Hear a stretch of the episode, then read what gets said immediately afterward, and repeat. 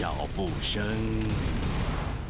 讲这个故事呢，也是一个朋友啊，那是个空姐，那就是有一次呢，国际长途飞行，啊晚上呢很累了啊，到了饭店以后呢，就是这个房间打开以后觉得很很凉啊，这房间很凉，空气呢就是蛮沉闷，他就觉得今天的感觉不是很舒服，但是因为真的是很累了。那就也顾不了那么多，就把反反手就把门关了，然后把那个习惯性就把那个锁链呢就把它挂上去，赶快把床啊就开床，然后就赶快自己就倒下来睡觉。忽然间呢，他听到他的房间里面有那个走在地板的那个“哐哐哐哐”的声音，一直走，然后越走走走走，好像走到他床边来，他觉得奇怪呀。怎么会有这个声音？我的房间里面是，我记得进来是地毯呢，怎么会有地板的声音？他就猛然一下子把被子掀开来看，房间里面其实什么都没有，灯光也很亮。哎，这时候他就觉得他可能这个房间里面不干净了，他就想到说：哦，对，一般的这个饭店的。床头柜上面都有一本圣经，嗯，所以他就把那个抽屉拉开来，就顺手把圣经拿起来，抱在怀里面，就开始在念，然后就准备要倒下去睡觉。可是他这时候发现说，他根本倒不下去，因为后面有一只手顶着他的背，不准睡。这个时候，平常讲真的，他的背脊发凉，全身鸡皮疙瘩都起来了，然后头皮发麻，那他就。把圣经打开来，就开始随便打开那一刹那，他就开始在念那个圣经，一直念，一直念，一直念，一直念。可是，在念的同时，他的房间里面的一直围绕着一个声音，比他的声音还大声。那是一个男人的一个冷笑的声音，一直在讲。他真的是啊，吓破胆。嗯。圣经放在旁边，连滚带爬就往门。门口跑，跑到门口以后呢，他就试图要把它打开。这个时候，他才发现，哎呀，糟糕了，他的那个链锁啊，空间不见了，他根本拉不过来，变短了。因为我们的链锁是有长有一个长度的，他忽然哎，在那一直拉，一直拉，拉拉，拉不过来。空姐真的是崩溃了，一直到嚎啕大哭，然后一边哭边祷告。大概有十多秒的时间，锁链变长，锁链整个放开，放开以后他才打开，打开以后把门打开以后往外冲，到隔壁去敲他隔壁的那个同事的门。他隔壁睡的是一个，是一个男的，啊，他们一个同事，那男的啊，被他急促的敲门声敲，然后就门打开一看，哇，看他披头散发，脸色苍白，吓到那个。他就知道啊，他可能出事了，碰到不干净的东西，就帮他安排跟另外一位女女呃这个女同事，也是一位空姐，跟他一起睡。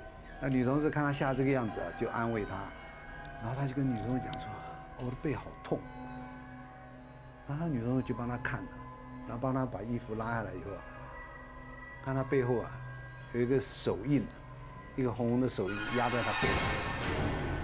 然后这个手印呢，大概将近一个多礼拜的时间呢，才慢慢慢慢慢慢的退下去。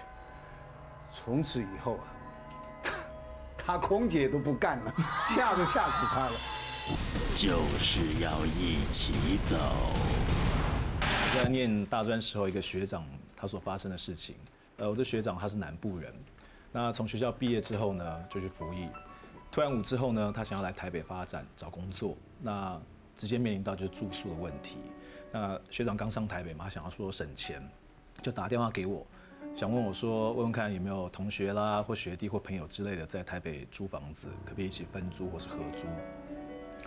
我在学校打听一下之后，问到一个学弟，呃，他自己一个人租了一间两房一厅的房子，之后学长就搬进去了。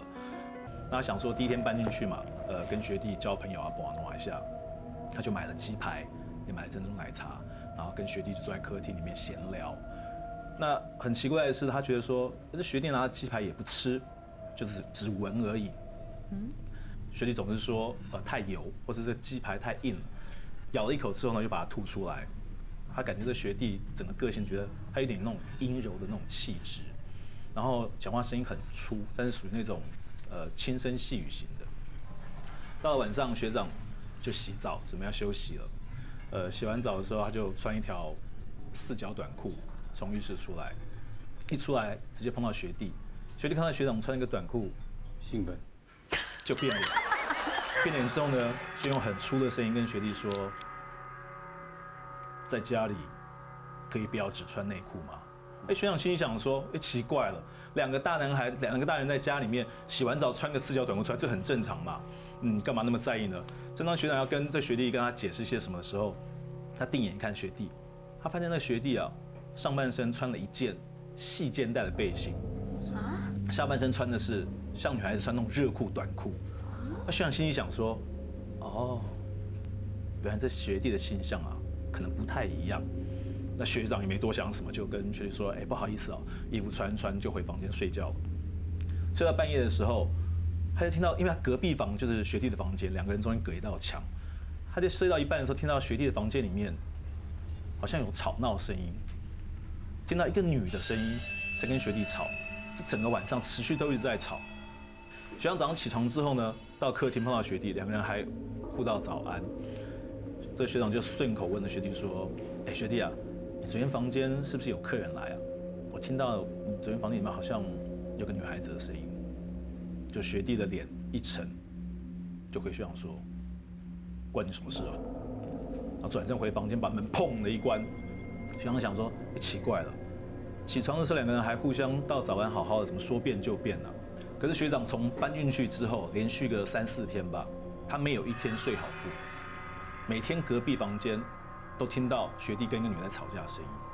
这天那个晚上，学长终于忍不住了，他没有办法睡觉，他起来，他想说他要到学弟的房间听听看，到底他们在吵什么，或许做公亲啊、和事佬之类的。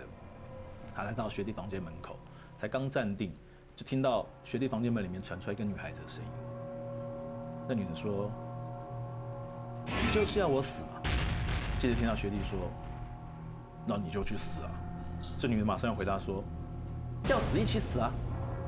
学长想说，他们两个在冲动什么？会不会做出什么傻事？正当学长继续听的时候，就从学长跟房间这道木门里面传出那个女的声音，而且是很近，就好像这女的站在面对着门，对着学长在说话。这女的就忽然开口说：“你也要一起吗？”学长哇跳跳离开门，赶快冲回房间，砰门一关。惊魂未定还在下的时候呢，他听到隔壁墙啊，而且是很清晰的，听到那女的讲的声音说：“啊，就你隔壁那个在偷听啊。”然后接着听到学弟说：“那你就让他死啊！”学长吓得跳起床，狂去把房门锁起来，整个晚上不敢睡。到隔天一大早，他趁着学弟去上课的时候，他想说去学弟房间里面开门去看看。看这女的是不是一直都坐在房间里面？为什么就算在她坐在房间里面，也应该在客厅会碰到什么之类，上厕所啦，或吃饭或干嘛？他就跑到她房间门口去，把那门锁一转一推开，这一推开的时候，从房间里面灌出来一阵冷风，灌到学长身上，非常冷。学长看到房间里面，整个愣住。他看到学弟房间里面很多的镜子，很多的镜子，有那种我们更用的连身镜啊，或者桌上那些桌镜。